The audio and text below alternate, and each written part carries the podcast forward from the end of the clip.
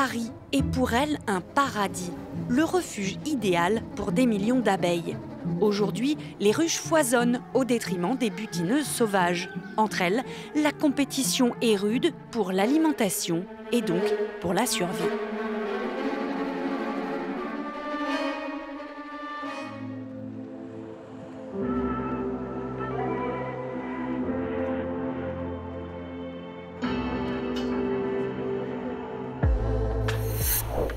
Suis Gaël Cartron, je suis apiculteur à Paris. Je gère à peu près 250 ruches dans la capitale. Nous sommes euh, à proximité de la place de la Nation sur un nouvel hôtel sur lequel on vient d'installer euh, nos ruches. Installer des ruches à Paris a l'avantage de ne pas avoir d'exposition aux pesticides importante, d'avoir une diversité florale euh, importante et au final un impact des métaux lourds et des pollutions relativement limité dans le miel.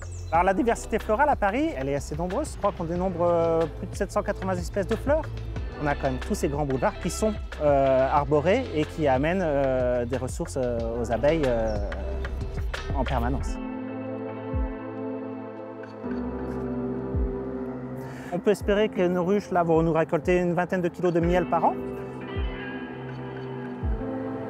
À partir de nos miels, on fait toute une gamme de nougats, de bonbons au miel, qu'on aromatise avec des fruits, avec des plantes. Euh, euh, et, on essaye de faire des produits euh, très haut de gamme. On, est de plus en plus à, avoir des ruches dans Paris. On sent que la pression sur certains quartiers commence à être trop importante et que les, les récoltes diminuent. Il y a une saturation qui commence à se faire. À Paris, les abeilles sont chez elles. Opéra Garnier, Grand Palais, Musée d'Orsay, mais aussi sur les toits des immeubles privés ou de bureaux, leur densité intramuros explose. Jusqu'à 20 ruches par kilomètre carré, c'est 10 fois la moyenne nationale. Alors on a cru bien faire en installant des colonies un peu partout, symbole de bonne action pour la biodiversité. Mais lorsqu'elles sont trop nombreuses, les abeilles n'ont plus assez de fleurs à butiner. Pire, elles volent le pollen et le nectar à leurs cousines, les abeilles sauvages. À tel point qu'on commence aujourd'hui à parler de famine des abeilles.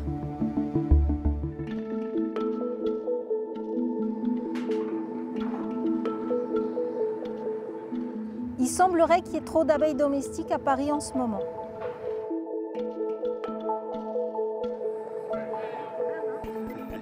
Je m'appelle euh, Isabelle Dajose et je travaille sur la pollinisation en ville. L'abeille domestique n'est qu'une espèce d'abeille parmi les 1000 espèces d'abeilles qu'il y a en France. Et rien qu'à Paris, on a plus d'une centaine d'espèces d'abeilles sauvages. Par exemple, les bourdons sont des abeilles sauvages. Cette diversité de pollinisateurs sauvages, elle est extrêmement importante. Toutes les espèces de plantes cultivées ne sont pas pollinisées uniquement par les abeilles domestiques. Alors, ce qui se passe actuellement à Paris, ce qu'on a montré, c'est que plus on a une densité de ruches d'abeilles domestiques qui est importante localement, et moins on a de visites de pollinisateurs sauvages. Donc ça, ça suggère une compétition entre les abeilles domestiques introduites par l'homme et les abeilles sauvages qui sont naturellement présentes à Paris. Le problème, ce n'est pas les apiculteurs. Les apiculteurs, ils sont coincés. Il y a presque plus d'habitats où il n'y a pas de pesticides et les villes, c'est des habitats favorables. La solution, ça serait de continuer à végétaliser Paris, d'arrêter les introductions de ruches. Installer des ruches en ville, c'est bien, mais il ne faut pas en installer trop.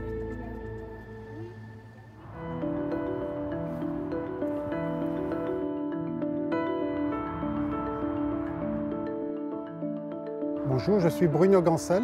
Euh, nous sommes aux fermes de Galie dans les Yvelines à 20 minutes de Paris. Il y a quelques années, on, s'est aperçu, comme dans beaucoup de ruchers en France, qu'il y avait un, peu de mortalité, qu'un certain nombre de ruches ne repartaient pas au printemps. Nous avons travaillé avec une start-up qui a la particularité de faire des analyses de pollen. On installe sur la ruche une trappe à pollen et lorsqu'elle passe à travers cette grille à pollen, il arrive que des pelotes de pollen tombent dans cette trappe. On prend un échantillon pour identifier les différentes espèces végétales que sont allées visiter nos abeilles. On s'est aperçu que euh, les abeilles avaient des problèmes d'alimentation, que la diversité pollinique était pas énorme, pas suffisante.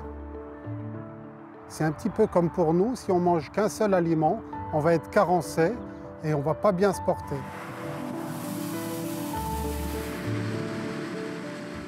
Et donc nous avons décidé chaque année d'implanter des cultures mellifères. Qu'est-ce que c'est qu'une plante mellifère? C'est simple, une plante mellifère, c'est une plante qui va produire en quantité soit du pollen, soit du nectar, qui vont leur permettre de développer une colonie dans les meilleures conditions. Et en l'espace de trois ans, on est passé d'un niveau de diversité pollinique qui était en dessous de la moyenne à, une situation actuelle où on est très au-dessus de la moyenne.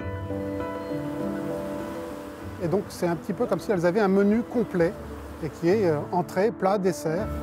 Bien évidemment, les abeilles domestiques qui vivent dans nos ruches en profitent, mais tous les insectes pollinisateurs euh, qui vivent à côté, on donne à manger, euh, on donne à manger pour tous les pollinisateurs, pour tout le monde.